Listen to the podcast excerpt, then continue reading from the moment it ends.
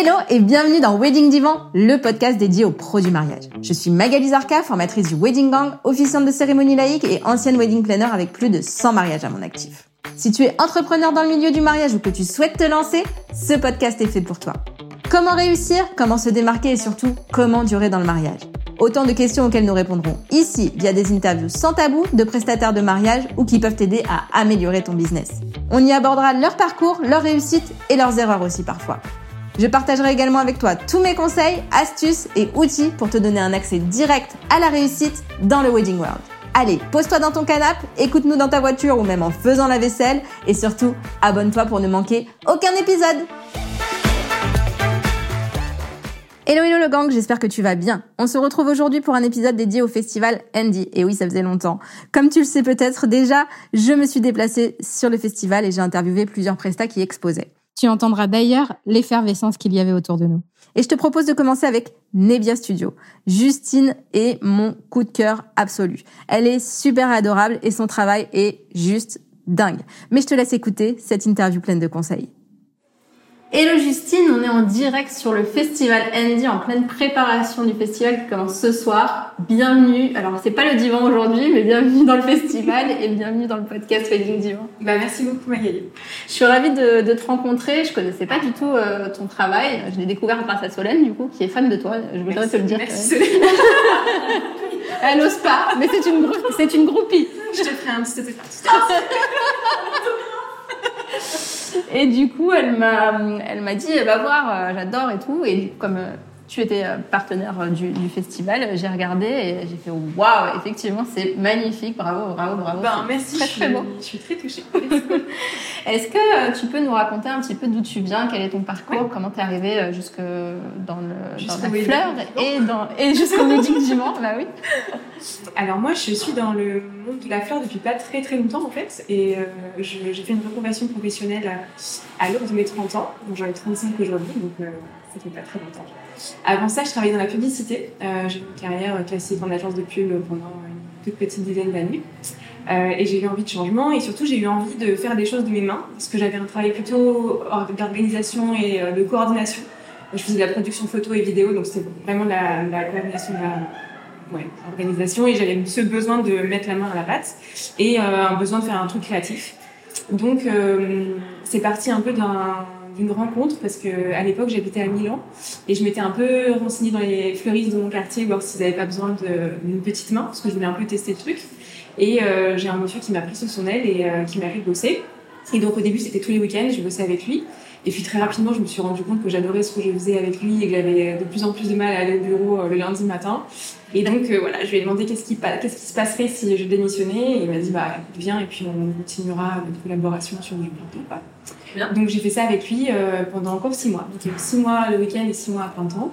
Et là, moi, je me suis vraiment, enfin, ça a été la révélation. J'ai adoré la matière première, j'ai adoré euh, la couleur. Enfin, j'ai vraiment eu un gros coup de cœur pour ce métier.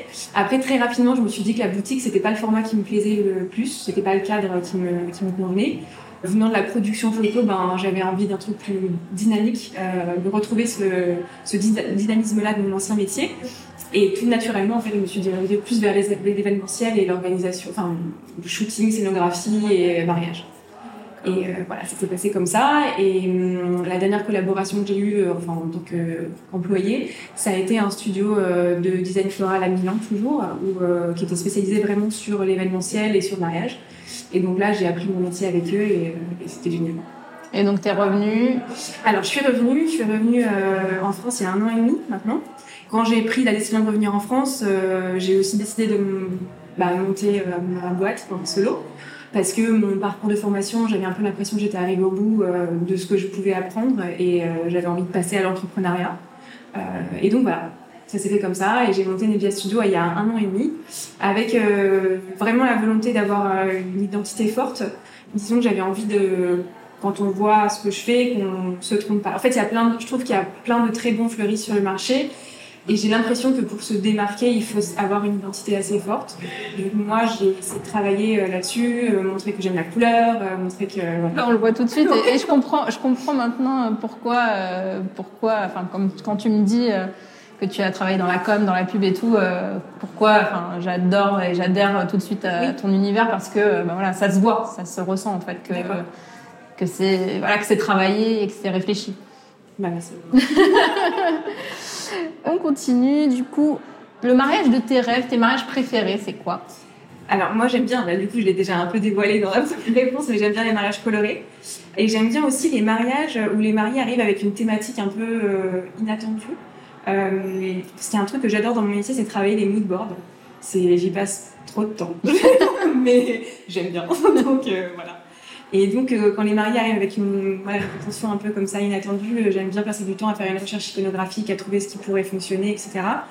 Et par exemple, j'avais un des tout premiers mariages que j'ai fait en solo, les mariés sont arrivés en me disant que euh, leur petit garçon s'appelait Matisse et qui voulait donc euh, peut-être travailler une scénographie, en tout cas une, identité autour de, autour de Matisse. Donc ils avaient déjà travaillé sur la papeterie et moi je suis arrivée euh, après et on a bossé ensemble sur la fleur. Et donc on avait identifié ce qui pouvait être un fil conducteur.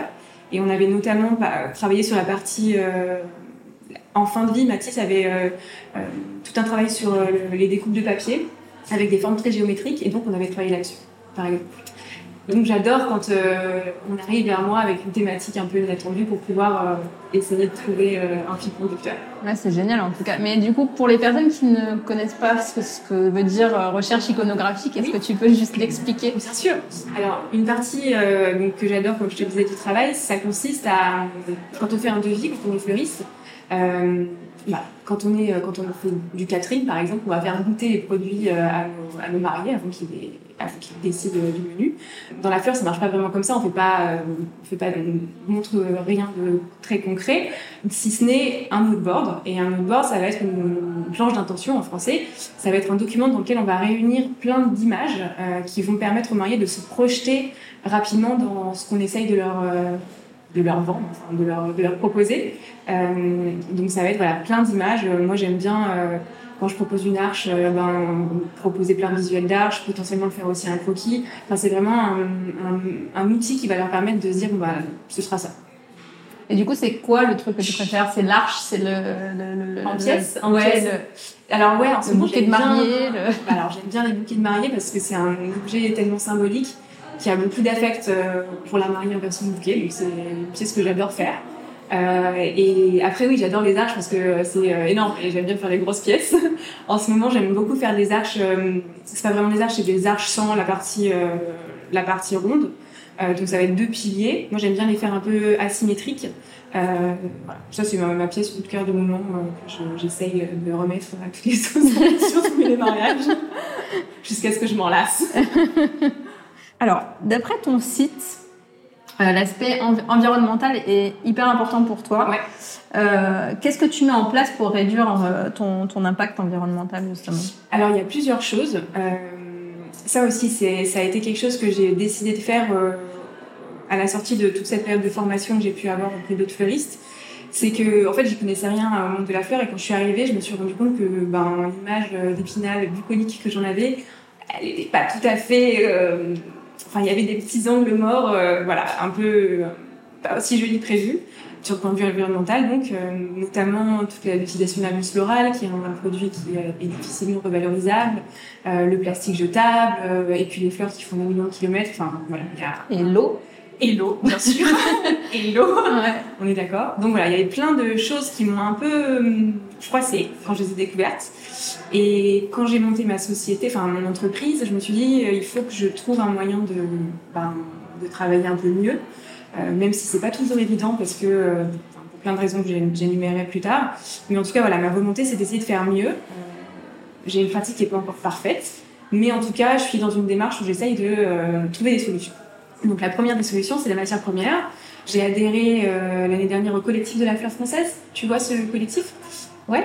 Donc quand on adhère à ce collectif, euh, on adhère euh, en fait à une charte, on signe une charte qui, euh, pour ma part, je me suis engagée à utiliser au moins 50% de fleurs françaises dans l'année. Euh, ce qui est relativement facile sur la période estivale et printanière. Ça l'est un petit peu moins. Euh, enfin, sur la période estivale et printanière, j'arrive à faire du pratiquement 80-100%. Sur la période hivernale, je peux descendre en dessous des 50. Donc, lycée sur l'année, je respecte mon engagement, il n'y a pas de souci. J'essaye aussi de travailler avec, au-delà de l'aspect français, il y a aussi une volonté de travailler avec des producteurs locaux de ma région. Donc, ben, je suis allée à la rencontre de gens qui se sont installés autour de chez moi en ferme florale notamment. Donc, je viens de Haute-Savoie. C'est encore assez énigmatique, enfin, il y a encore anecdotique, pardon, le les fermes florales en Haute-Savoie. Par exemple, en Bretagne, il y en a énormément. En Haute-Savoie, euh, ça commence. J'ai l'espoir qu'il y en a encore plus qui s'installent. Mais on a des belles productions. Donc, euh, cette année, notamment, j'ai travaillé avec, euh, avec pas mal de nouvelles personnes. Mais j'espère renouveler ça sur l'année prochaine. Et puis, donc ça, c'est pour la partie matière première. Ensuite, il y a la partie pratique au quotidien. Donc, comme je te disais, la mousse florale, j'essaye de m'en passer au maximum. J'y arrive euh, pratiquement tout le temps. Euh, il y a des cas de figure où euh, ben, il m'arrive encore de temps en temps de l'utiliser. Notamment sur des événements on a un timing super short. Parce que ben, la mousse florale, c'est facile à préparer. C'est des pièces qui sont faciles à préparer en atelier et à transporter déjà prêtes. Donc, parfois, euh, voilà, j'en utilise. Sachant qu'aujourd'hui, il y a des mousses sur le marché qui sont biodégradables, donc j'essaie de m'orienter plus vers ce, produit-là. Et puis dans les pratiques au quotidien, il y a aussi euh, faire attention à pas trop utiliser de plastique jetable, quand on achète du plastique, le réutiliser au maximum, enfin toutes ces choses-là. Et sur l'eau, comme tu le disais, ben oui, quand on est en atelier, euh, quand on travaille en tant que fleuriste, euh, on utilise de l'eau très souvent. Donc c'est faire attention à pas balancer le moindre seau d'eau, euh, essayer de réutiliser l'eau, la revaloriser dans les plantes quand, quand on peut, enfin toutes ces choses-là, en gros. Ok, et c'est quoi tes fleurs préférées? Du coup, je t'en ai pas posé cette question. Mais... Ben oui, tu peux me poser cette question. ma fleur préférée, c'est le dahlia. Voilà, ouais, j'adore le dahlia. C'est très beau, on est d'accord. Si tu devais recommencer euh, ton activité à zéro, qu'est-ce que tu ferais différemment? Alors, c'est une très bonne question à laquelle euh, j'ai une réponse. non, quand je me suis lancée, euh, j'ai voulu faire plein de choses toute seule, en me disant non mais ça, je peux le faire. Type faire un logo. Je me suis dit oui, j'ai fait des études dans la communication, je sais me servir de Photoshop, d'Illustrator un peu, je vais réussir à me faire un logo. Erreur. J'ai passé des mois à essayer de faire quelque chose de potable qui à la fin effectivement c'était potable mais euh, un logo on est censé euh, l'aimer euh, on est censé vouloir en faire un t-shirt et voilà c'était pas le cas de ma création. Donc au bout de, de, journées entières perdues et de, ouais, de beaucoup de temps mis à la poubelle je me suis convaincue qu'il fallait juste aller voir quelqu'un dont c'est le métier et lui, commander un logo. Ah, mais pour soi c'est toujours compliqué en ouais, fait donc je suis ravie de mon logo et voilà, je remercie Fatachouli. mais euh, j'ai fait la même chose sur mon site internet. Je me suis dit, oh, mais j'ai fait de communication, j'ai réussi à faire un site internet. Et pareil, j'ai passé des mois, euh, des, journées entières à essayer de faire un truc potable. Au final, euh, pas comme le logo, je, me suis servi mon site internet que j'ai fait, je me suis servi pendant un an. après, je n'étais pas satisfaite et finalement, je suis allée voir quelqu'un dont c'est le métier et je lui ai dit, fais-moi un site internet, s'il te plaît. Donc c'est ça, je pense que si je devais recommencer, je perdrais pas de temps à, à essayer coûte que coûte de faire des choses dont je n'ai pas forcément les compétences, je vais voir les personnes dont c'est le métier. Euh, Donc ça, c'est le, c'est le conseil que tu donnerais à quelqu'un qui se lance? Ouais. De s'entourer tout de suite De s'entourer des personnes voilà, qui ont les compétences que tu n'as pas. ça marche. Alors, c'était la dernière question que, que je t'ai envoyée. La prochaine, euh, du coup, c'est euh, quel est ton bilan de l'année 2022 et qu'est-ce que tu attends de 2023 qu'est-ce, que, qu'est-ce qui va se passer pour toi en 2023 déjà Que tu sais? Oui. Alors, euh, bah, mon, bilan de l'année 2022, euh, il est, euh, il est plutôt positif. Et même que positif. Il s'est passé plein de belles choses. J'ai eu des très beaux mariages. J'ai eu des jolies collaborations avec des marques, parce que c'est une autre facette de mon activité. je fais pas mal de shooting, scénographie florale pour les shootings.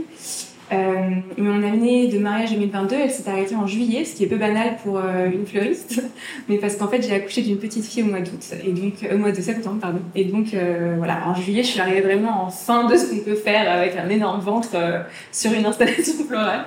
Donc je me suis arrêtée. j'ai eu ma petite fille en septembre et puis là je suis encore dans une période un peu d'entre-deux où je recommence tout doucement à travailler. Mais 2023, euh, du coup, ça doit être une année euh, où je me donne à fond et surtout une année où il faut que le mariage devienne mon activité principale. Euh, parce qu'aujourd'hui, je suis installée à Annecy, comme je te le disais depuis un an et demi, et j'aimerais vraiment installer mon activité mariage dans la région et un peu autour. Parce qu'aujourd'hui, je suis encore amenée souvent à me déplacer euh, à Paris pour de la scénographie pour des marques. Et j'aimerais que cette activité-là, elle devienne plutôt secondaire. Donc, plus activité principale le mariage, activité secondaire la scénographie pour les marques. Donc, en gros, c'est mon objectif 2023, faire passer le mariage euh, au premier plan. D'où euh, ma présence aussi ici sur des festivals. Et eh oui, et eh oui. Alors, il y a, y a, des questions que j'en vois pas. Ouais. parce que j'aime bien avoir des réponses euh, du tac au tac. Euh, donc la première, c'est euh, qu'est-ce que tu as appris sur toi depuis que tu t'es lancée? J'ai appris. c'est super difficile. C'est quatre questions difficiles, je te préviens. Mais au moins, je saurais. voilà, tu n'auras pas travaillé la réponse, tu vois. ben, j'ai appris que je, je tenais vachement mieux la fatigue que ce que je pensais. Non, j'ai appris un peu à tester mes limites euh, physiques. Euh, parce qu'en fait, euh, fleuriste, on s'en rend pas forcément compte quand on n'est pas dans le métier, et surtout fleuriste événementiel, c'est un métier physique. on se lève tôt, on a des énormes journées d'install, le lendemain on revient à l'eau pour désinstaller. donc ouais, j'ai appris que mon corps a des limites. Mais j'arrive à, laisser, à voilà, passer de temps en temps, j'ai l'impression. Voilà, j'ai décelé quels, quels, étaient les signes qui annoncent la limite et comment aller encore un peu plus loin. Ouais, faut faire attention quand même, hein, parce que j'ai vécu et euh, voilà, faut, faut, faire attention à soi, faut, faut se préserver. Est-ce qu'il y a un conseil d'entrepreneur qu'on t'a donné et que, qui te servira toute ta vie? Euh, en fait, c'est assez euh, proche de ce que je viens de te raconter sur mon site internet et mon logo. On m'avait dit entoure-toi des personnes qui sont qualifiées pour faire des choses que tu ne sais pas faire. Et euh, je pense que c'est un conseil que je donnerais à nouveau à quelqu'un. Euh, pas perdre du temps à essayer de faire des choses qu'on n'est pas capable de faire quand euh, il y a des solutions plus simples. Ça marche. Qu'est-ce que tu aimes que tes clients retiennent de toi? Qu'est-ce que j'aime que mes clients retiennent de moi? Que je sois quelqu'un plutôt accessible. J'ai l'impression que c'est ce qu'on me dit et, et j'aime bien ça. J'aime bien qu'il n'y ait pas une barrière. J'aime bien mettre à l'aise mes clients très rapidement. Ok. Et qu'est-ce que tu aimerais qu'on retienne de toi dans la vie? Tu veux dire mon épitaphe? Sinon on dit ça. Qu'est-ce qu'on met? Euh... ah, C'est hyper difficile. Je sais. Et j'en suis fière. J'aimerais qu'on retienne de moi que j'ai eu un rêve et j'ai essayé d'aller jusqu'au bout. Très joli. je vais retenir ça de toi en tout cas. Merci beaucoup. Bah, et euh, je te souhaite un très bon festival. Merci, c'était un plaisir de se rencontrer d'être À tout à l'heure. Et voilà le gang, j'espère que cet épisode te plaira autant qu'à moi. Ce que j'en retiens, c'est que Justine a fortement travaillé son identité pour se démarquer, qu'elle aime créer un univers global autour de ces événements et qu'elle travaille beaucoup pour réduire son impact environnemental. Enfin, que son conseil pour toi, si tu débutes, c'est de bien t'entourer tout de suite des personnes qui ont des compétences sur des sujets que tu ne maîtrises pas. Si cet épisode t'a plu, tu sais que ce qui m'aide le plus, c'est de le partager et de mettre 5 étoiles au podcast sur Apple Podcast ou sur Spotify. Un grand merci à toi et à très vite pour le prochain épisode.